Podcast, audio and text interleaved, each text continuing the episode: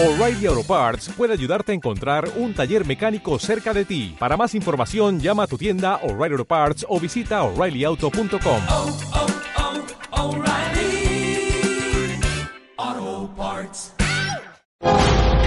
A todos los compartimientos, ¿preparados? ¡Deprisa! ¡A vuestros puestos! ¡Todos en posición! Buenos días. Buenos días, España. Vamos. Número uno, listos y a la orden. Todo el equipo, preparados. Compartimiento 2, listos y a la orden. Noticias a punto. Válvulas cerradas, niveles correctos. Hombres en posición. Que entren tertulianos. Compartimiento 4, listos y a la orden. Vamos a por ello. Número 6, listos y a la orden. Santiago Fontenla, preparado que entramos. Compartimiento 8, listos y a la orden. Comenzamos Buenos Días España, Radio Cadena Española. Compartimiento 10, listos y a la orden. A por ello. Vamos.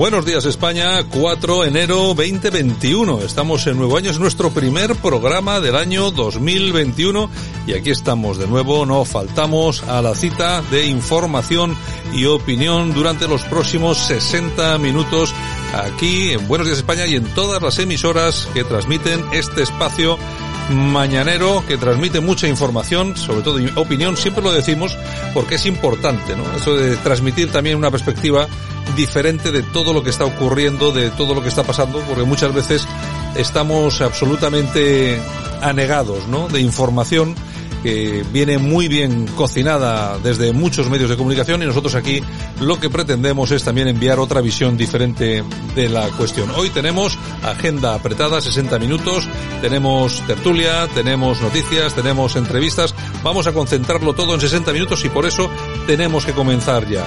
Lo he dicho, creo que no, saludos de Javier Muñoz de la técnica y este que saluda a Santiago Fontella. Vamos, comenzamos.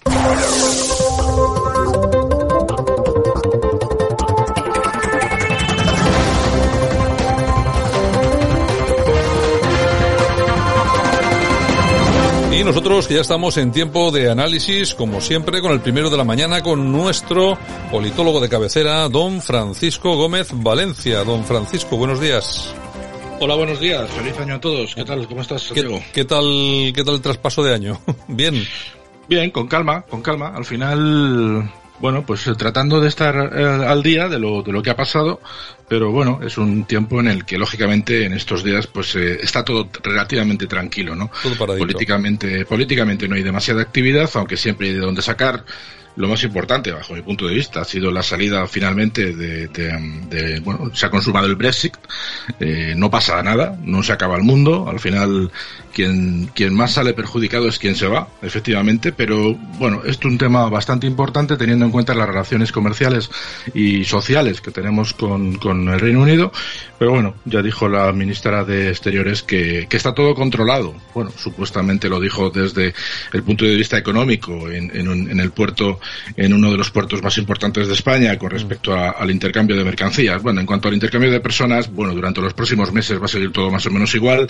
Eh, allí en, aproximadamente hay allí desplazados cuarto de millón de personas, trabajadores, la mayoría no tiene intención de volver y tendrán que ajustarse a su nueva forma de vivir en un país que deja de formar parte de la Unión Europea y en cuanto a la gente que quiera visitar aquel país, pues tendrá que hacerlo dentro de tres meses con un pasaporte y, y, y un visado si mm. quiere permanecer más tiempo. Pero bueno, eh, al final, como digo, tiene más que perder aquel que se va. Y en cuanto a la situación en España, pues por supuesto seguimos con el tema del COVID, aunque parezca que no es así, puesto que la política ha dado un giro y fundamentalmente todo pues un poco encaminado como el Partido Socialista va marcando y todos los demás pues al final siguen la senda que, el partido en el gobierno o el principal partido del gobierno pues eh, indica para que todos hablen de lo que de lo que ellos quieren. Me refiero fundamentalmente a, a, la, a la, nueva a la postulación de Salvadorilla como eh, presidente de la comunidad eh, autónoma de Cataluña cuando se celebran las elecciones en febrero del año que viene. Bueno, pues aquí hay que decir que efectivamente es un buen movimiento teniendo en cuenta que si le salen bien las cuentas al Partido Socialista, pues se formará un gobierno tripartito entre PSOE, bueno, el PSC, sí. mejor dicho, los comunes, es decir, Podemos de, de Colau, y por supuesto Esquerra Republicana. Si le sale bien las cuentas, pues probablemente eh, Esquerra tenga que ceder la presidencia al PSOE, porque formará parte del acuerdo a través del cual, pues posiblemente eh, después de que se celebren las elecciones, pues se procederá a los indultos de, de los principales líderes de, del, del, secesionismo catalán, entre los que están, por supuesto, Oriol Junqueras. En todo caso, vamos, ayer estuvo eh, Salvadorilla hablando para el PSOE exclusivamente aproximadamente unos 55 minutos. Hemos sacado simplemente un breve corte por, por escucharle brevemente, no como ministro de Sanidad, sino como eh, futurible presidente de la comunidad catalana. Vamos a oírle. No engañaremos a nadie. Haremos una campaña a favor de Cataluña y no iremos contra nadie. No nos pondremos techo y diremos claro que queremos una nueva etapa de reencuentro sin bandas, ni bandos, ni bloques. Después del 14 de febrero, la sociedad catalana va a entrar en un cambio de rasante, una nueva etapa, superadora, reparadora y esperanzadora. Vamos a dejar atrás esta década perdida de desencuentro doloroso, de querellas inútiles, este viaje a ninguna parte. Vamos a abrir una nueva etapa en la que el buen gobierno, el diálogo y los avances económicos y sociales serán el combustible para que el motor industrial, social y cívico que históricamente Cataluña ha representado siempre vuelva a empujarnos a todos a un futuro de prosperidad. Una nueva Cataluña sin bandos, ni bandas ni bloques. Bueno, ya veremos a ver lo de las bandas, a ver cómo va. Bueno, yo sinceramente no me lo creo. Esto al final lo que tenemos que tener en cuenta es lo siguiente. Este hombre eh, ha utilizado como catapulta política una pandemia, 80.000 muertos. Por lo tanto, si eso es su bagaje para ser presidente y para ascender, eh, puesto que un presidente de comunidad autónoma como la catalana es más importante que ser ministro de Sanidad, puesto en el que se le colocó exclusivamente como figurante, teniendo en cuenta que es un ministerio que tiene todas las competencias eh, cedidas a las comunidades autónomas y que se ha visto envuelto en una pandemia mundial, si no hubiera sido por este, por este motivo, no hubiera dejado de ser un ministro de un perfil bajo, como será, en el caso de que consiga su objetivo, un presidente autonómico de perfil bajo. En todo caso, ya te digo que ellos lo que persiguen es precisamente todo lo contrario de lo que están diciendo. Por lo tanto, como habrá muchas jornadas para hablar de este tema de Cataluña y se van a dar innumerables tertulias, pues eh, al final decirle a nuestros oyentes que no se creen absolutamente nada. Esta gente lo único que pretende el Partido Socialista es que durante cuatro años más haya un entendimiento entre Esquerra y el Partido Socialista con el convidado de piedra que será común, los comunes, los de Podemos, y al final es una manera de, si se puede y se de las cuentas, pues mantener el chiringuito catalán otros cuatro años más, que al final es un soporte importantísimo para que se mantenga el soporte, el chiringuito nacional, que es lo mismo, pero trasladado a, a, Madrid. Y mientras tanto, ¿qué está haciendo el Partido Popular? Pues dándole mucho protagonismo, por supuesto, a Alejandro Fernández, puesto que, como he dicho al principio, todo gira en torno a, a Cataluña, ¿no? Pero como ya sabrán, pues eh, la lideresa de Ciudadanos en Cataluña, pues ha cogido las de Villadiego y se ha marchado al Partido Popular. No es que tenga un perfil muy importante esta mujer, Lorena Roldán. Vamos a darle hoy unos segundos y poco más, por mi parte, porque quien parte el bacalao en Cataluña en el PP es Alejandro Fernández, que es al final el que hay que escuchar. Pero bueno, vamos a, por ser primeros de años, vamos a darle unos segundillos a, a Lorena, a la transfuga. Creo que estamos pudiendo construir un proyecto que es plural, que es abierto, que es integrador y que está siendo capaz eh, de sumar dentro del constitucionalismo, como puede ser en mi caso, y es que además, insisto, que estoy convencida eh, que yo no voy a ser la única que dé este paso. Estoy convencida que hay mucha gente, muchísimos catalanes que están cansados ya del procés, que están cansados ya de ver cómo, pues, eh, en este caso, el gobierno de Sánchez nos vuelve a vender por unos cuantos votos al separatismo y que, y que son conscientes de que hay que construir una alternativa fuerte y una alternativa de verdad, que sea capaz de ganar en las urnas y que sea capaz de modificar voluntades. Bueno, esta, eh, esta mujer pasa de Ciudadanos al Partido Popular de Cataluña, pero yo no sé exactamente qué puesto, en qué puesto ha entrado ahí en el PP o en ninguno, no tengo ni idea. Bueno, supuestamente se supone que es la número dos, pero bueno, ya veremos si finalmente eh, todo queda en esto. Pero a principio y a priori, a priori, parece que sí, que es la que es la número dos. Pero bueno, ya te digo que no tiene demasiada importancia que esta mujer se haya, haya cambiado de partido. Lo único sim, simplemente lo que se está tratando de manifestar es la idea de que los votantes hagan lo propio. Pero bueno, ya te digo que eso es un tema que está por ver. Ya veremos a ver dónde se va tanto voto que se supone que va a saltar, pues bien al PSOE, bien al PP, bien a Vox o bien a la abstención. En todo mm. caso, es interesante. Hay que, hay que recordar que los resultados de Ciudadanos en las anteriores autonómicas fue impresionante. Y eso, esos votos que desde luego no van a recuperar porque las encuestas están hablando de creo que un máximo de 11 escaños para Ciudadanos, de ahí hasta los treinta y tantos, yo no sé dónde va a acabar ese voto. Hombre, si el ciudadano catalán de a pie eh, estuviera dispuesto a dar una oportunidad a Alejandro Fernández, Alejandro eh, Fernández, sí, eh, pues bueno, sería una buenísima noticia para el Partido Popular En, Cataluña. A mí me cabe, me cabe la duda de que todo ese voto finalmente lo recupere el PP. Yo creo que aquí lo que se va a producir es un trasvase. La parte posiblemente menos madura de ese voto, que en un momento dado dudó entre seguir apoyando al Partido Socialista Catalán o, a Ciudadanos, pues posiblemente eh, se vea convencido por, las palabras de ella y luego el resto imagino que irán a, a, PP y una parte también interesante irá a Vox. Pero bueno, en todo caso lo vamos a ir viendo. Alejandro Fernández, por supuesto, sigue en su línea, me parece un buen político. Le está diciendo que lo que ellos proponen es más dinamismo, impuestos moderados, respetar la propiedad privada o las señas de identidad del espíritu emprendedor que han caracterizado a Cataluña. Pero bueno, como te digo, es a quien hay que escuchar. Y el PP básicamente lo que ha estado haciendo es darle protagonismo a él y a las encuestas que han salido este fin de semana. Por un lado, pues una encuesta, la de la eh, la del mundo, en el que el PP se acerca a tres puntos del Partido Socialista. Hay que decir que hasta que no se consiga un 33% no se tiene la posibilidad de gobernar. Y otra encuesta en la que se decía que Pablo Casado es el mejor valorado para gestionar mejor esta crisis. Bueno, pues el PP se mantiene en este tipo en este tipo de mensajes, al igual que Vox. Vox, por ejemplo, y Santiago Abascal, pues ha estado destacando por las redes que también hay otra otra encuesta en la que se dice que él es el líder indiscutible de Twitter, por lo tanto, si a él le vale, es fantástico por Santiago y su Twitter. Y en cuanto a su escudero en Cataluña, que es Ignacio Garriga, sigue R que R con el tema de que ellos ya han propuesto a todas las fuerzas políticas un manifiesto para que se trabaje durante las elecciones con limpieza. Bueno, sigue esperando la contestación, como es lógico, ya que todos sabemos que todo el mundo va a ir a por Vox y, bueno, si se produce un crecimiento importante de Vox, pues será pese a todo lo que desde Vox se trate de manifestar en este sentido.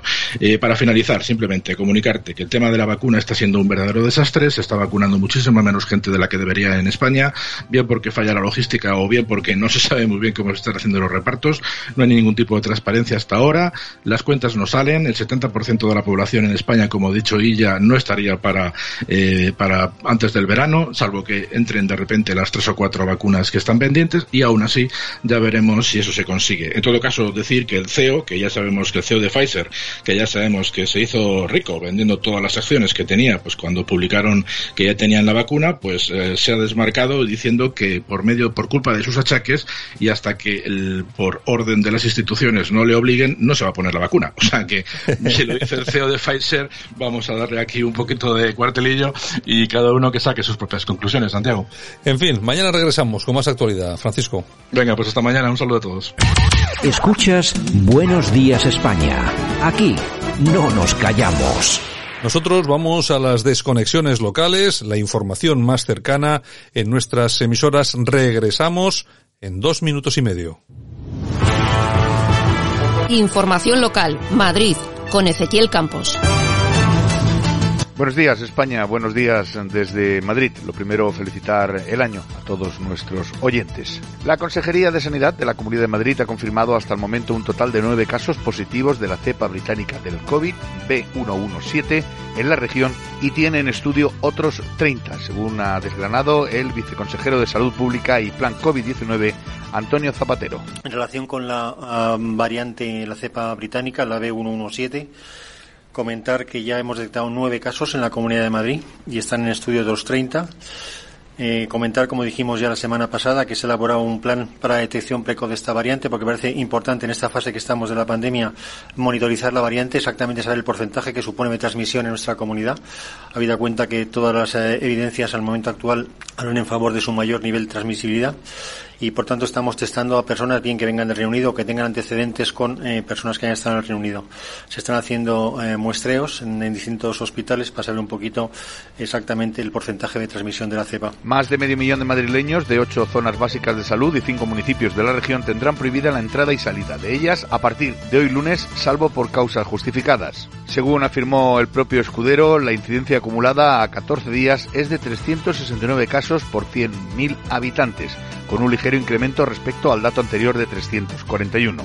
Después de 24, 25, 26, 27, pues sabíamos que el día 28 ese incremento de casos se iba, se iba a producir. Preocuparnos preocupa, ¿no? Hay que, hay que ser realistas. por la agresividad que tiene, que sí que se confirma en algunos de los casos esa contagiosidad por encima en, sobre un, entre un 55 y un 75% de lo que hace habitualmente coronavirus. Por lo tanto, se limita la entrada y salida durante 14 días en las zonas básicas de Marqués de la Valdavia y Alcobendas Chopera. En el propio Alcobendas, Las Olivas y Aranjuez, en Aranjuez, San Fernando y los Arperchines, en San Fernando de Henares, Virgen del Cortijo, en el distrito de Hortaleza de Madrid Capital y la zona básica de Torrelodones, que afecta a los municipios del propio Torrelodones y Hoyo de Manzanares. Se suman a estas otras cinco localidades, Tiempozuelos, Navalcarnero, Algete, Mejorada del Campo y Villarejo de Salvanés.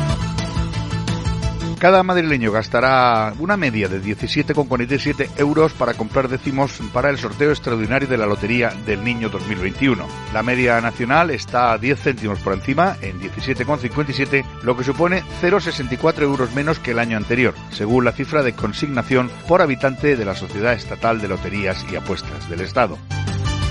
Vamos con el tiempo. Para hoy no se descarta la posibilidad de precipitaciones, en tanto que durante la primera mitad del día predominará un panorama nuboso y hasta la mitad del mismo se reducirá la nubosidad. Las temperaturas tendrán un valor máximo de 5 grados y una mínima de menos 1, generando heladas débiles, unos 400 metros de cota de nieve. De dirección oeste soplarán ligeras brisas de viento. O sea, que abríguense. Devolvemos la conexión a Buenos Días España. Desde Madrid les habló Ezequiel Campos.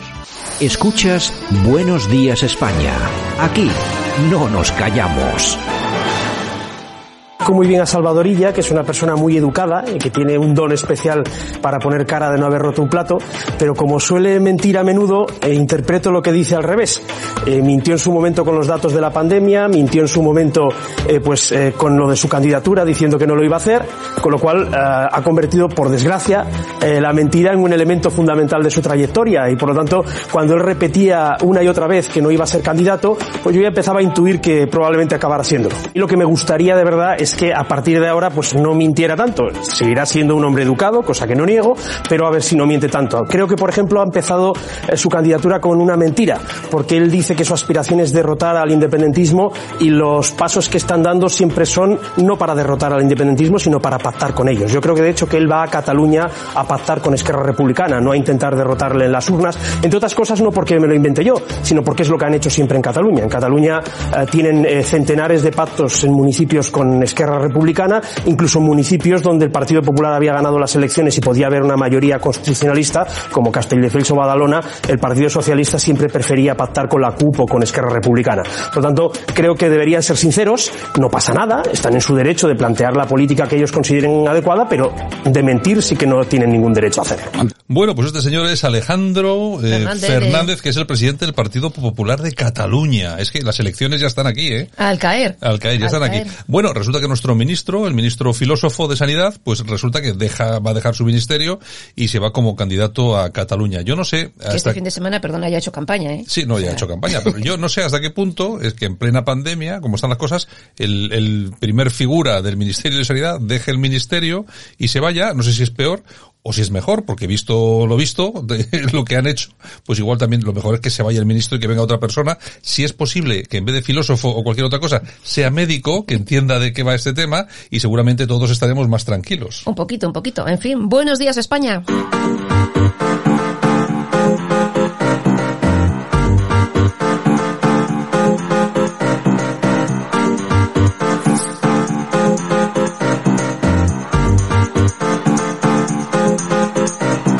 Radio Cadena Española no nos cansamos.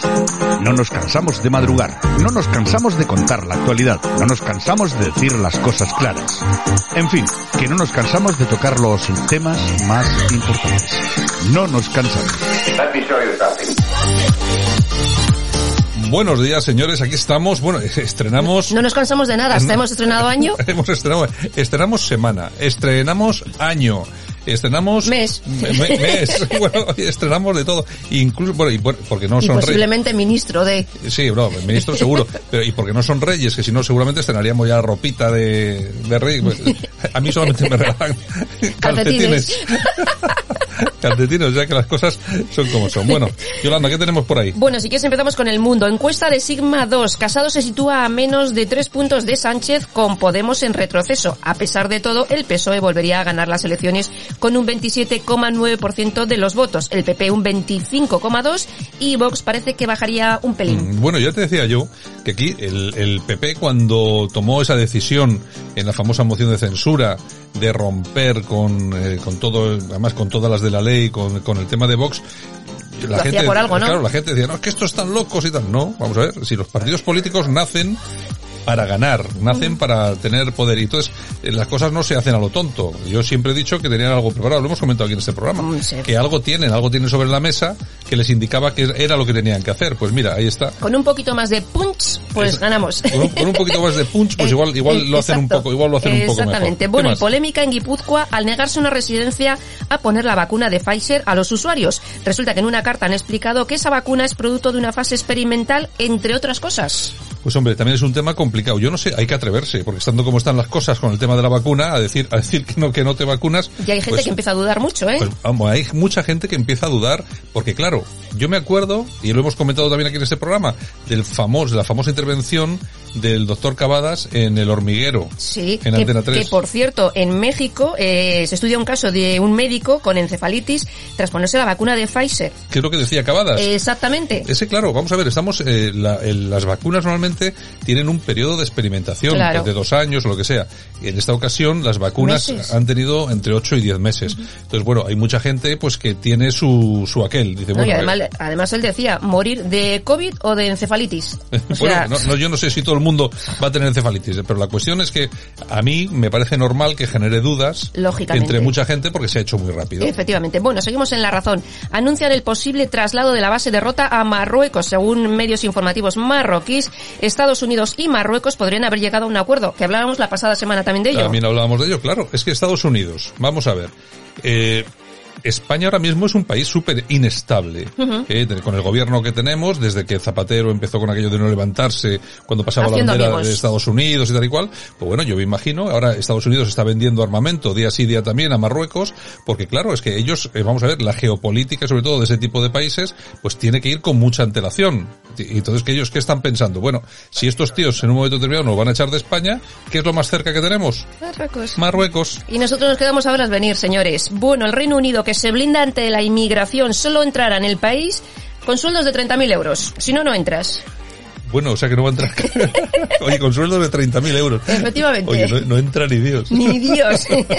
bueno, y en la web de nuestra página, radiocadena.es, Jonander Echevarría Gárate, que es decano del Colegio de Biólogos de Euskadi, afirma que la mitad o más de los fallecimientos sucedidos en España por la COVID-19 podrían haberse disminuido. Bueno, eh, Jonander Echevarría, que Gárate, que es un, es el, eh, es el primero que escribió algo contra el tema de las vacunas en, la en la propia página del Colegio Oficial de Biólogos de, de Vizcaya. Efectivamente. Bueno, tuvieron que quitar aquel escrito y tal y cual. Eh, bueno, a mí es un biólogo. Es que vamos a ver, no es un tío, es- no es como si yo me pongo a decir, oiga, que esto es muy malo o esto es muy bueno. Expertos. ¿Usted, usted quién es? Usted, claro, es que este señor es el presidente Claro, de los, de los, de los eh, biólogos. de los biólogos. Ujú. Entonces, bueno. ¿Algo sabrá? Algo sabrá, digo yo, algo sabrá. Bueno, silencio total en la prensa. Islamistas asesinan en Navidad a cinco cristianos. Ocurrió el día de Nochebuena en Nigeria. Es que no está bien, esa es otra cosa que parece ser que ya nos hemos olvidado, pero estas cosas siguen pasando. Pero pasa a los mundo, cristianos ¿eh? y pasa a los demás, no pasa nada. Bueno, periodista digital. Un tercio de los diputados de Podemos se han comprado casa tras llegar al Congreso. ¿Cómo no? Han pasado de las barricadas a las mariscadas, del transporte público al coche oficial y de la tienda de campaña quechua al pisazo. Oye, ¿Dónde lo cuentan eso? ¿En periodista digital? exactamente. Es que tiene más razón que un santo, Bueno, hombre, vamos a ver, algún, vamos a ver, algún tema eh, hay que tener en cuenta si tenemos, si pensamos, Pablo Iglesias ha pasado de, creo que es Pues también de la tienda de campaña quechua de Vallecas. de Vallecas al Casoplón, y bueno, Pues y- oye, los y- otros no van a ser menos, los Oye, diputados, fíjate, ¿no? oye, fíjate que el otro día, el día, creo que era el día de Nochevieja o así, se estrelló un, también un diputado Sí. de Podemos en La Rioja. Efectivamente. Oye, con un BMW todoterreno, de esos que cuestan ciento y pico mil euros. Saltándose todas las reglas, ¿eh? sal- saltándose la cuarentena, es la, la- el horario de, Sí. no sé cómo se llama, el confinamiento. toque de queda. El toque de queda, eso Ujú. que es como en las guerras esto ya. El toque de queda. Bueno, y se escapó y tal y cual. Oye, pero es que, vamos a ver, es que son tío, un tío que lleva un coche de ciento y pico mil euros. No, pero son podemitas que han venido a más. Pero tú, pero tú qué te pensabas? ¿Que estos venían venían a ayudar al pueblo. Que no, que no, que no. Bueno, y el presidente Pedro Sánchez que destinó más de 500.000 euros para comprar material anti-COVID para los coches oficiales. Sí, para desinfectar los coches y tal. ¿Cuánto, cuánto dinero? 500.000 euros. 500.000. Las No, colas otra- del hambre no pasa nada, ¿eh, cosa, señores? en España no sabemos hacer otra cosa, pero gastar dinero... Sí, eh, para ellos, para ellos mucho. Bueno, 20 minutos. La OMS avisa, la del coronavirus no es la pandemia de los que los científicos llevan esperando. Aseguran que la próxima será peor y más devastadora, señores. Esto, esto es tranquilizando a la gente. Efectivamente, entre la vacuna y el... En fin, señor, señor, Venga, señor. News.es. Carlos Mateos de Ciudadanos, secretario de Comunicación en Salamanca, otro que fue sorprendido de madrugada y de fiesta. Y bueno, pues eh, les decía a los agentes que a vosotros os pago yo, chavales. otro de Ciudadanos. Otro que ha dimitido. Otro, otro que están en vías de extinción. Así no, no, es. no, vamos a ver, no. Este ha dimitido. Sí, el, de, sí, el de Podemos, no, el de Podemos no. Bueno, Moncloa, Iglesias enterrará su programa electoral y su código ético. Sabe que le pueden imputar, pero no va a dimitir. Bueno, ¿qué más? Ok, diario. El director general de part... Bueno, esto ya lo hemos dicho antes, ¿no? Lo del Podemita no te lo voy a Ah, repetir. No, No, sí, no, te lo voy a repetir. No vamos a incidir- no vamos a incidir No en vamos ello. a hacer más sangre.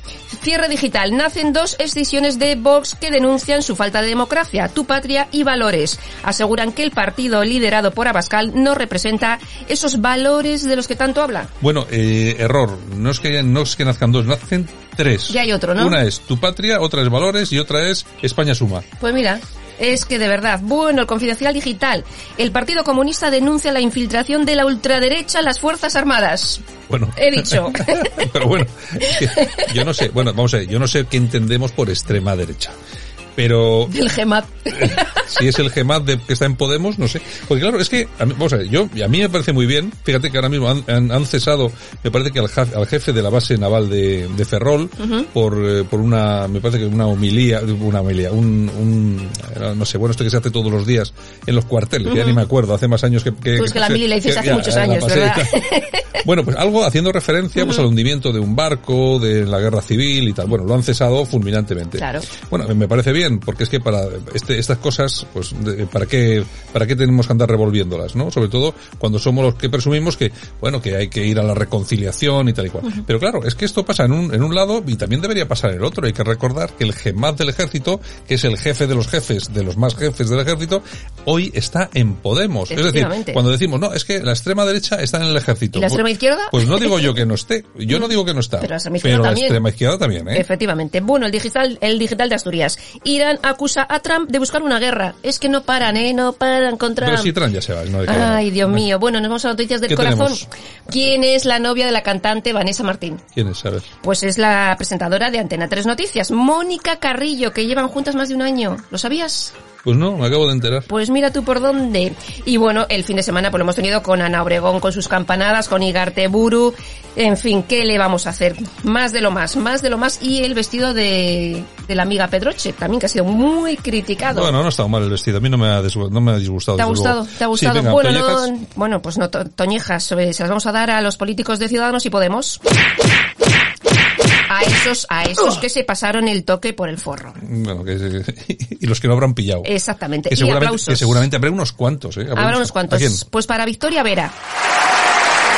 Victoria Vera, es la de Victoria Vera de siempre. Exactamente, la musa de la transición, esa de las primeras actrices del destape que en una entrevista asegura que este gobierno es nefasto, que la gente se muere y ellos se afanan por seguir en su sillón y estamos ante un absolutismo reaccionario. Victoria Vera, pero si toda esta gente, tú fíjate los años que hace Victoria Vera. Yo me acuerdo que esta, yo creo que fue la primera mujer que apareció desnuda en interview. En interview. Puede ser. Puede ser. igual, Sí, sí, igual sí, no, me, igual no me equivoco. Sí, ¿no? señor, sí, señor. Bueno, pues vámonos con las efemérides del día y acabamos esta sección del Buenos Días España.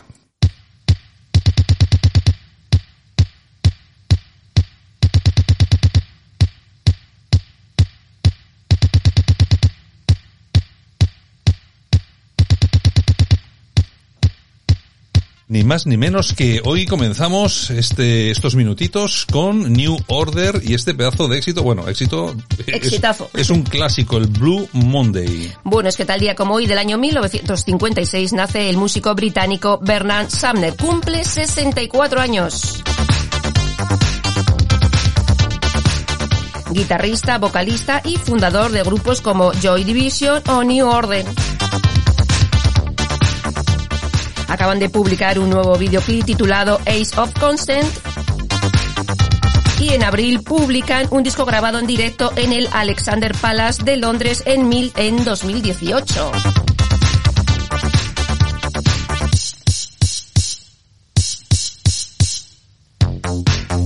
Y también tal día como hoy, pero del año 1882, nace el periódico La Voz de Galicia. Y tal día como hoy del año 1936, la revista neoyorquina Billboard publica la primera lista de éxitos musicales del mundo.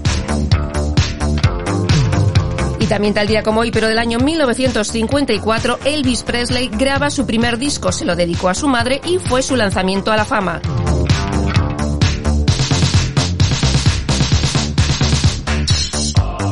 Y tal día como hoy también, pero del año 1965, nace la actriz británica Julia Ormond. Cumple 56 años.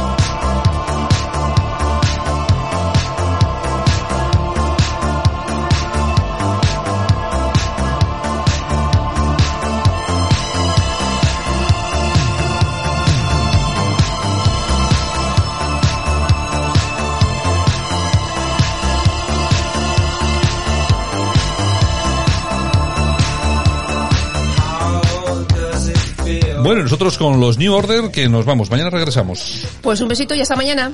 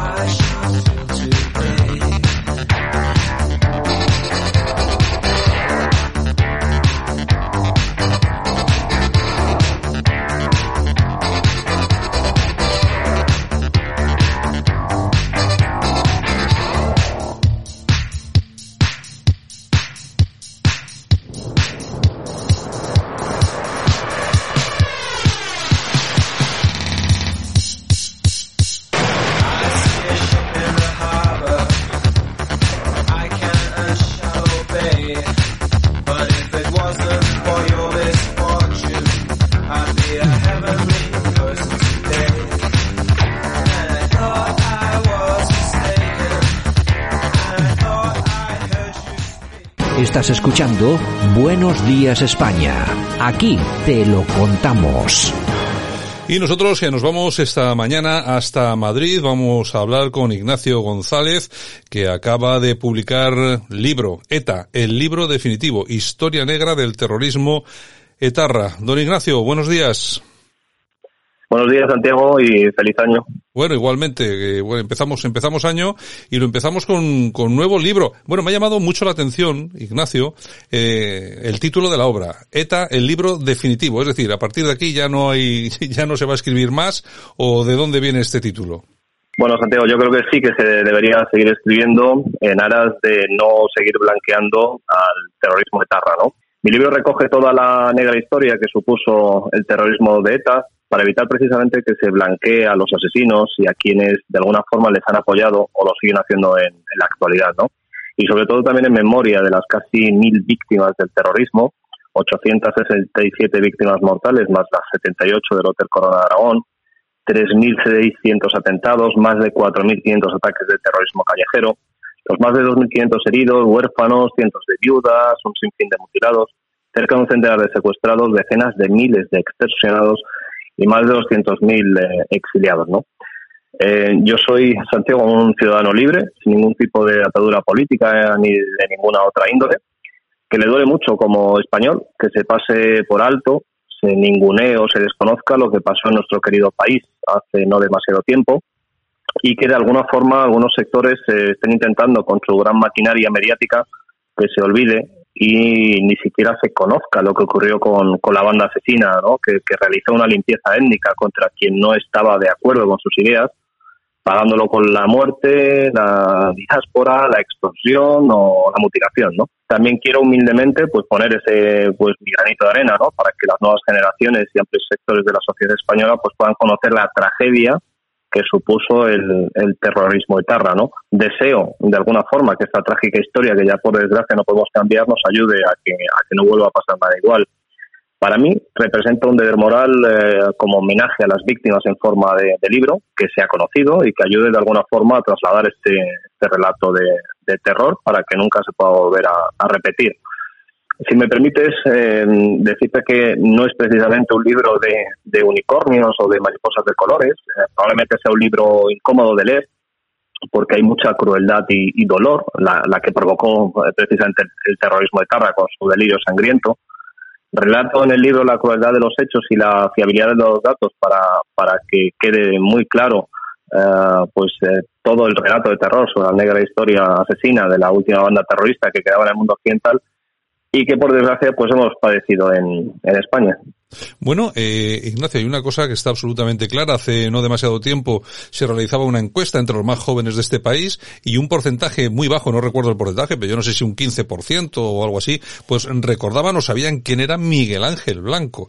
Es decir, que eh, todo lo que se haga en, en, este, en este aspecto eh, sobre recordar qué ha sido ETA y qué, y cuáles han sido, quiénes son, quiénes son, cuáles han sido sus víctimas y por supuesto cuáles han sido las consecuencias, que por cierto, ahora las, una de las consecuencias gobierna este país con Pedro Sánchez, todo eso es bueno, sobre todo para evitar cosas como estas, ¿no? Que los jóvenes no sepan quién fue Miguel Ángel Blanco, otro joven salvajemente asesinado, por ejemplo, por poner una, una, un ejemplo de, de los cientos que ha habido, claro. Pues totalmente de acuerdo, así es, ¿no? Según cuento en el libro y según eh, difundió la consultora de investigación GAD3, más del 50% de la población española que se dice pronto no sabe quién es Miguel Ángel Blanco. No ya cualquiera de las casi mil víctimas mortales, sino que desconoce quién es uno de los principales iconos de la sociedad en contra del terrorismo. ¿no? Nueve años después de que ETA haya dejado de asesinar, los datos de este estudio ponen de relieve lo alejada que está la sociedad española de, la realidad sanguinaria eterna. ¿no? De ahí la necesidad también de libros como el que yo he escrito, o los que se pueden escribir más adelante, o los que ya se han escrito, ¿no? Porque más del 95% de los españoles desconocen el número de asesinatos perpetrados por, por ETA. Casi el 70% de los menores de 35 años asegura, y esto es muy preocupante, que nunca ha estudiado ni en el colegio ni en la universidad la historia del terrorismo etarra. Siete de cada diez españoles no sabe quién es el funcionario de prisiones Ortega Lara, 523 días encerrado en un zulo infame del que ETA tiró las llaves para dejarlo morir y menos del 40% identifica a, Irene Villa como, como víctima del terrorismo.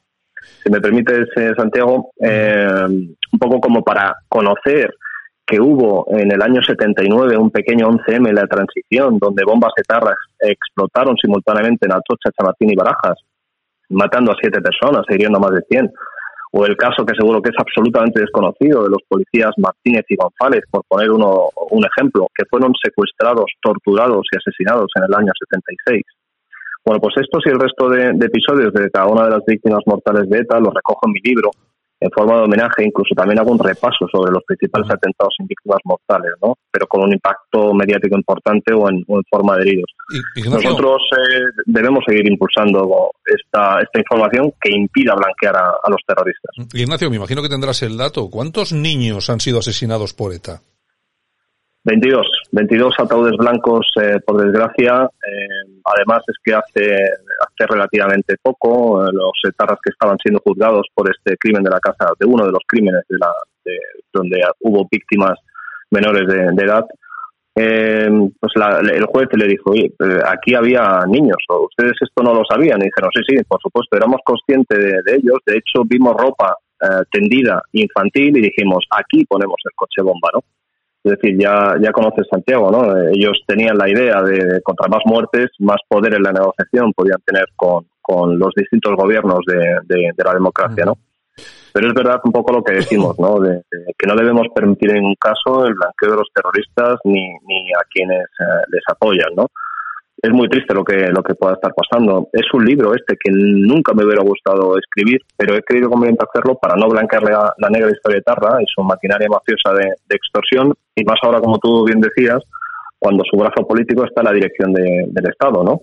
De hecho, por ejemplo, la VT, lo cuento en el libro, ha entregado a la Fiscalía General del Estado 250 indicios para ilegalizar Bildu, la actual marca electoral Abertzale Proetarra, que como decíamos, con su apoyo ayuda a sostener a, a este gobierno socialcomunista. Ignacio, ¿crees que ETA va a volver a, a resurgir de alguna forma, incluso a matar de nuevo?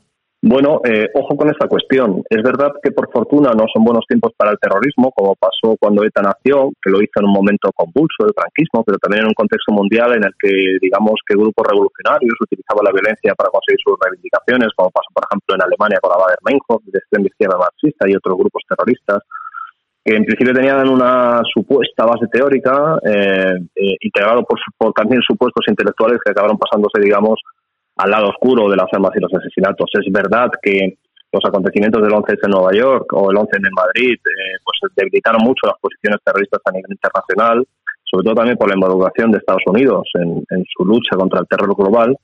Pero eh, a mí sí que me gustaría destacar, eh, por ejemplo, eh, declaraciones como la ex fiscal general del Estado, cuando hace no demasiado dijo que ETA, como banda terrorista, había desaparecido, pero que quedaban todavía algunas personas y algunas organizaciones irreductibles sobre las que había que tener una estricta vigilancia. Y se refería Santiago a ATA. Eh, es verdad que en ETA siempre han ganado las posturas más sanguinarias y más radicales, pues ahora está pasando con ATA, Amnistía Tascatasuna, ¿no? que está fundada por presos radicales etarras que no están a favor, digamos, de la postura oficial de ETA y se han radicalizado, generando actos de, terrorismo callejero, huelgas de hambre, coacción a diputados no nacionalistas en el País Vasco e incluso ya eh, están ganando mucho peso en organizaciones sindicales, estudiantiles o, secciones radicales de, equipos de fútbol, ¿no?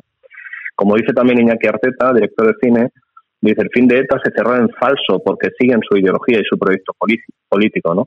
Entonces, ojo entonces para no volver otra vez a, a la casilla de, de salida. ¿no? Bueno, pues Ignacio, eh, muy recomendable el libro ETA, el libro definitivo, Historia Negra del Terrorismo Etarra, escrito por ti, por Ignacio González, que se puede conseguir única y exclusivamente en Amazon, ¿no?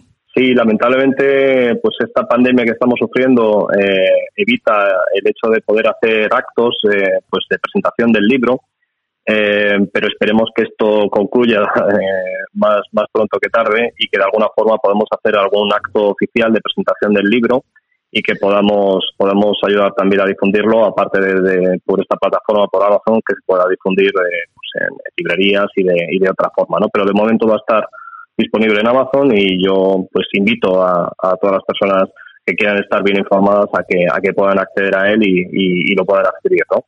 Y también confío en que lo sucedido de alguna forma pues nos ayude a entender que, que no todo vale y que no hay que mirar hacia otro lado como se ha hecho durante todo este trayecto siniestro de- del terrorismo de Tarra, ¿no? Está claro. Pues ETA, el libro definitivo, Historia Negra del Terrorismo Etarra, de Ignacio González, disponible en Amazon para que nuestros oyentes puedan hacerse con él. Y nada, Ignacio, un abrazo muy fuerte y muchas gracias por estar con nosotros aquí en Buenos Días España. Un abrazo, Santiago, y enhorabuena por, por todo el programa. Muchas gracias. Estás escuchando Buenos Días España. Aquí te lo contamos. Y nosotros que estamos en tiempo de tertulia, nos vamos hasta Murcia. y está el profesor Sergio Fernández Riquelme. Señor profesor, feliz año. Feliz año, igualmente. Oye, los alumnos, los alumnos ya no llaman, hombre, pues, eh, tú eres profesor universitario.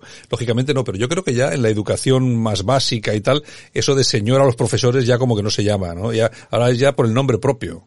Sí, el colegueo ha llegado ya hasta, hasta las aulas. eh.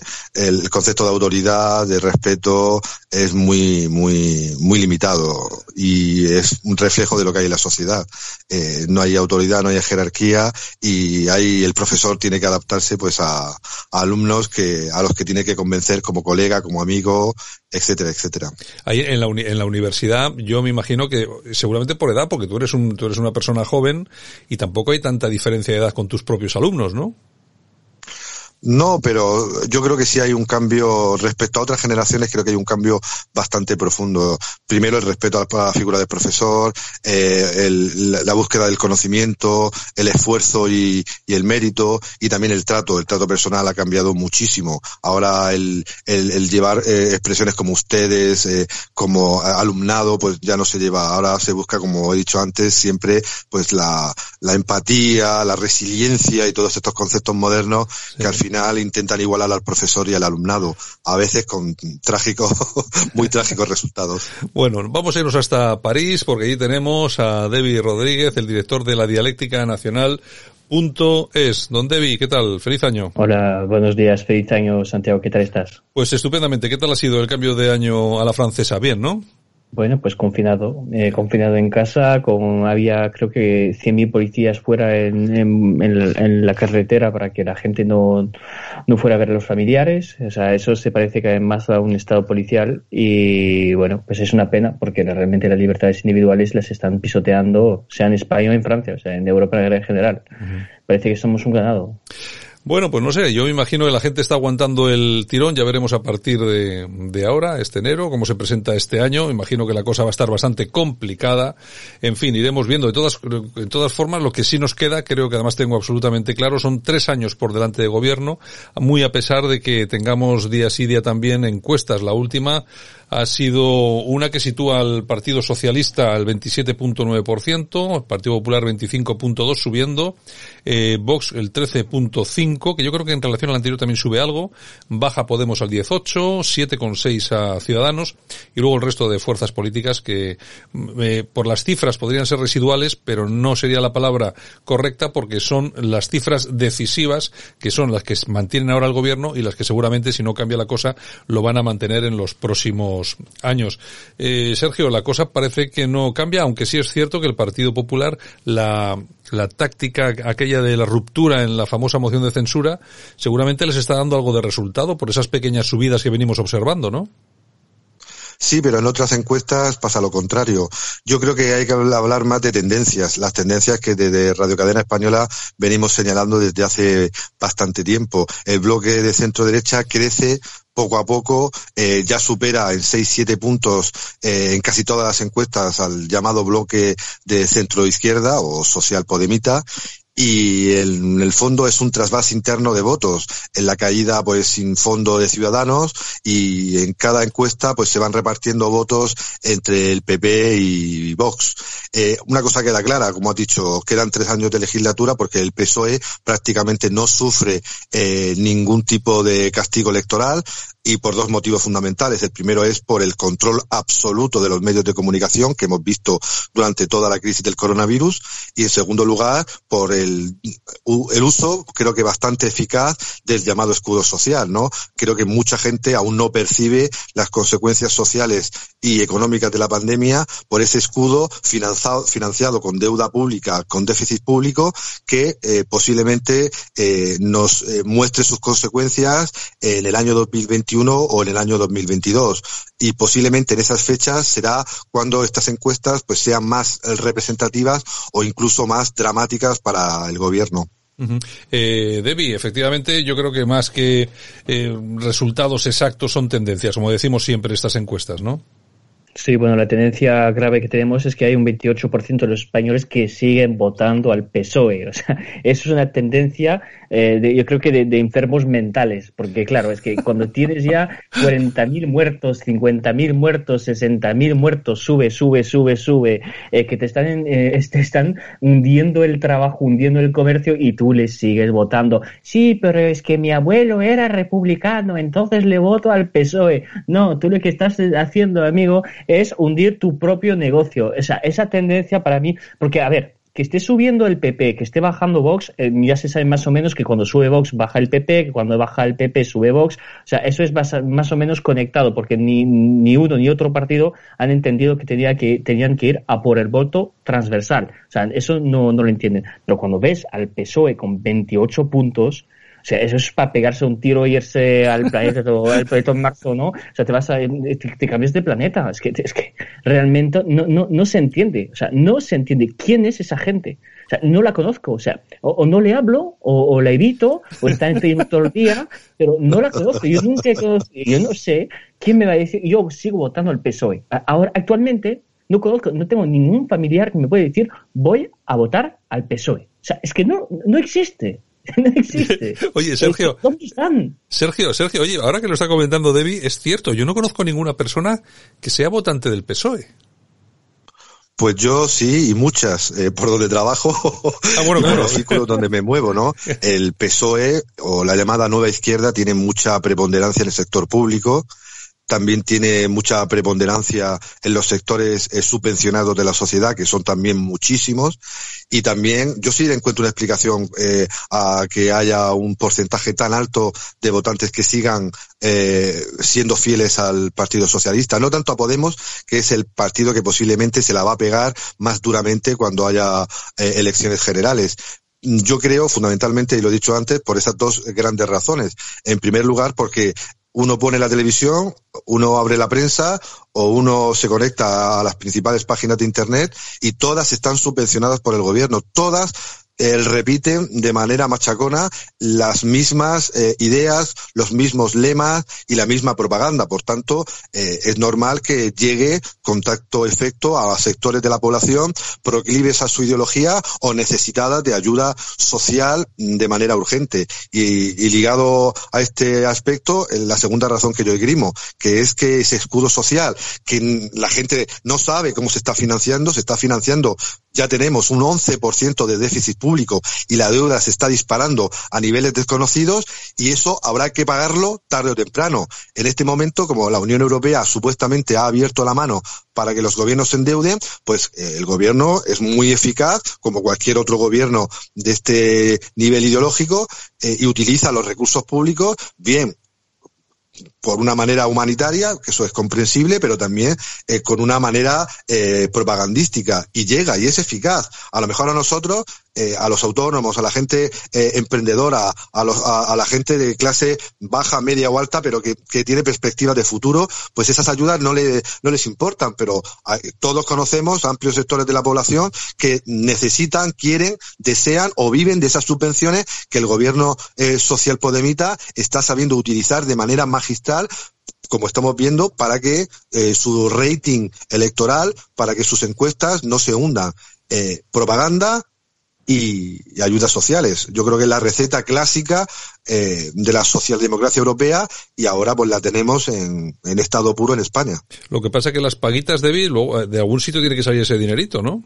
Exactamente. Claro, porque el Estado, ya se sabe que el Estado ya no hace el papel que normalmente tenía, que era protegernos. Claro, porque tú vas por la calle y dejar a una mujer ahora a las 2 de la mañana en Alicante, en Málaga, en esta zona, y le puede pasar cualquier cosa, ¿no? Se ve todos los días. O sea, tú abres el periódico y ves que cosas horribles que pueden pasar. Porque policía ya no hay. Pero claro, para paguitas, para, para esos chinguitos, como los llaman los demás, eh, pues sí que es posible. O sea, ahí sí que encuentran pasta. Claro, es que el, el tema es siempre lo mismo. ¿Quién tiene la pasta? ¿Quién lo controla? ¿Y cuáles, eh, y es mi, ya sabes que es un tema para mí muy importante, eh, cuáles son las misiones del Estado eh, es imprescindible tener un Estado en todas las áreas de la economía. Es posible tener una economía con un sector privado que pueda gestionar mejor el dinero que lo público. Eh, esas son cuestiones que algún día tendremos que plantearnos porque, claro, con la deuda que tenemos, con el déficit que tenemos y con la poca voluntad política que tienen, eh, pues eh, esos bueno, no, no les voy a insultar porque después ya empezamos con líos jurídicos, pero esa gente que nos gobierna pues, eh, pues nada, pues eh, creo que no vamos a, hacia ningún sitio. Seguimos con lo mismo y, y, además, bueno, vamos a ver, o sea, estamos en una situación tremenda a nivel económico y seguimos financiando cosas como la inmigración legal. O sea, es que eso es, es para no entenderlo. O sea, eh, tú tienes poco y lo poco que tienes lo reservas para el extranjero. Es que no, no, no lo entiendo, ¿verdad, eh, Santiago? O sea, es que además es, acaba siendo muy pesado, o sea, muy pesado a nivel de moral, porque sí. cuando ves eso todos los días dices, pero es que no, no, va a cambiar, o sea, es que no va a cambiar y la gente vota al PSOE, 28% de la gente sigue votando al PSOE, es que en fin, es lo que es lo que tenemos. Oye, tenemos, nos quedan cinco minutos, vamos rapidito, y si os parece vamos a saltar el charco, porque me parece que está muy interesante el panorama en Estados Unidos, la ratificación de los resultados de las elecciones está provocando una guerra civil, bueno, me imagino que el término es un tanto excesivo, en el Partido Republicano. Por lo menos 12 de los 50 senadores conservadores ya han anunciado que van a votar contra la ratificación de los resultados que dan la victoria a Biden, a la victoria a Biden. Eso quiere decir que por al menos 12 son los que siguen manteniendo que ha habido fraude en las elecciones americanas. A mí me parece un tema bastante, bastante importante. Sergio. Sí, porque el Partido Republicano no, no, se ha dado cuenta de que el trampismo ha llegado para quedarse. Pensaban que con la derrota electoral de Trump pasaban página, eh, Trump se iría y volvería de nuevo el Great Old Party de toda la vida, ¿no? El establishment eh, neoconservador o neoliberal eh, dominando pues la escena política. Pero claro, se han dado cuenta de que Trump se va a quedar. No sabemos si con una nueva candidatura en 2024 o, o apoyando a otro outsider de, de su cuerda y han optado, en primer lugar, por bloquear fondos directamente eh, eh, diseñados por Trump para ayudar a, ante la crisis económica y, en segundo lugar, ahora lo estamos viendo en el carrusel que se va a convertir la futura nominación de un candidato republicano. Los nombres que están saliendo, pues son los de siempre, los que son incapaces de poder ganar al Partido Demócrata. Mitt Romney o John McCain no tuvieron ninguna oportunidad con Obama y, cuando llegó Trump arrasó a todo el establishment de ellos muchos se van a volver a presentar. Nikki Haley, eh, Ted Cruz, eh, Marco Rubio, ahora también se habla de Mike Pompeo. De todos ellos, el único, y creo que es el líder que está eh, enarbolando la bandera de la defensa del trampismo en el Senado y, de impugnar las elecciones norteamericanas es Ted Cruz, que creo que es el que mejor ha, ha, entendido que el trampismo ha llegado para quedarse, es la base real del Partido Republicano y de todo el nacionalismo conservador y que además eh, eh, hay que buscar a alguien que pueda recoger todo ese testigo y creo que eh, Ted Cruz puede ser la figura emergente. Tú, eh, Debbie, ¿cómo ves a Ted Cruz? Pues yo también lo veo como seguramente mm, la figura que puede resultar como candidato a las presidenciales, a las próximas, claro. Sí, pero como dice Sergio, seguimos con los mismos. O sea, seguimos con los mismos y, y el Partido Republicano tiene que elegir de forma definitiva entre eh, su orientación neoconservadora, eh, que es la de toda la vida, que es una mezcla de trotskismo, o sea, de muchos trotskistas que entraron en el Partido Republicano y de, y de conservatismo, de conservadurismo, perdón, eh, eh, protestante, y el, el, lado más populista, que es más bien el lado de, de, de, Trump, y tendrán que elegir, o sea, no puede haber en el partido las dos cosas porque se acaban enfrentando, ¿no? Uh -huh. Y a los republicanos neoconservadores les hubiera gustado, en realidad, que Trump pudiera matar a más gente de Oriente Medio, porque claro, el único programa político que ellos tienen a nivel internacional es inter intervenir en el extranjero para desestabilizar algunos países, como lo hicieron en Afganistán, como lo hicieron en Irak y como les, les hubiera gustado que, Trump hiciera en Irán o en Líbano. Eh, realmente eso es la fractura, yo creo a nivel eh, internacional es la principal fractura, fractura que a nosotros nos interesa porque después a nivel interno nos da igual que haya Obamacare o no, eso nos da igual, somos españoles, pero a nivel internacional a nosotros lo que nos interesa, como además aliados forzados eh, de Estados Unidos, son las intervenciones a nivel extranjero, ¿no? Eh, y en esto creo que Trump ha tenido un, un papel mm, formidable a nivel de paz eh, se, ve, se, vio con Correa eh, y eh, pues a los neoconservadores pues creo que les ha fastidiado bastante el plan y eso es la, la decisión que estamos viendo a nivel interno. Eh, Sergio, último minuto. Mm, de lo que diga Trump, en relación a cualquiera de estos candidatos se despejan dudas del futuro político de Trump, es decir, de si al final vamos a ver tres grandes partidos en Estados Unidos, no solamente dos. Yo creo que no. Yo creo que ya el Tea Party marcó la senda que Trump luego recogió. Trump ha sido la única sí, sí. unas, unas elecciones al, al, Partido Demócrata. Y por tanto, yo creo que más allá de este establishment neoconservador en lo internacional y neoliberal en lo económico, eh, no tienen más alternativa que bien promocionar una nueva candidatura en el 2024 de Trump o aglutinarse, que lo tendrán que hacer yo creo que tarde o temprano, en a un outsider que sea apoyado directamente por Trump. Pero repito, y lo he señalado en varias ocasiones, el trumpismo ha llegado para quedarse y creo que va a intentar, espero, transformar al Partido Republicano en un eh, movimiento nacionalista y excepcionalista contemporáneo. Trump ha sido el único con opciones de ganarle al Partido de, eh, Demócrata en su terreno, ha demostrado el único ser capaz de ampliar la base eh, eh, étnica, eh, ideológica y estratégica de esta formación y creo que o bien se presentará en 2024 o bien va a apoyar a un candidato outsider, posiblemente Ted Cruz, que enarbole la bandera de este nuevo soberanismo norteamericano. Último minuto, Debbie. Eh, ¿Nuevo partido con Trump y el entorno de Trump o apoyo de Trump a alguna persona como algún candidato como Ted Cruz? Bueno, el problema de Trump es que ya tiene más o menos la misma edad de que Tutacabón, ¿no? O sea, tendríamos que cambiar algún día, ¿no? Entre, entre Trump y Biden parecía en una residencia de mayores que querían saber quién iba a ser el jefe de la, residencia de mayores, ¿no? Eh, bueno, a ver si cambiamos un poco, a ver si tenemos una política un poco más joven, más interesante. Eh, yo creo que Ted Cruz puede ser algo muy interesante, además tenemos que decir una cosa, es que dentro de 20 años Estados Unidos será una nación de donde habrá una mayoría eh, de latinoamericanos eh, a nivel étnico, digo. Y entonces eso es muy importante que el Partido Republicano lo entienda y que acabe con esta, esta eh, tradición de tener lo que ellos llaman los WASP, los White Anglo-Saxon eh, Protestants eh, y pasar a, bueno, pues lo que es la Nueva América. O sea, a mí me da igual, no soy americano. No me hubiera, no me hubiera gustado estar en, Estados Unidos ahora mismo. Pero bueno, pues eh, les toca tener esta situación y tienen que cambiar. Bueno, pues nada, profesor Sergio Fernández Riquelme desde Murcia, un abrazo muy fuerte y gracias por estar con nosotros en Buenos Días España. Y David Rodríguez desde París, director de la Dialéctica Nacional.es, también un abrazo y, nos, nos, y regresamos esta semana con un nuevo espacio. Vale, un abrazo, con mucho gusto. Un abrazo.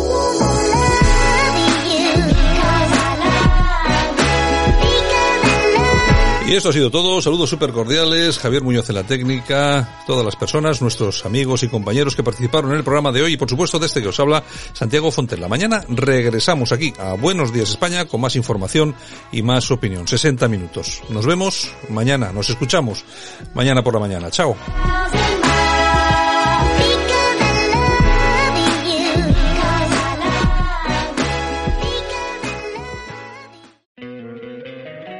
Encantaría tener 100 dólares extra en tu bolsillo?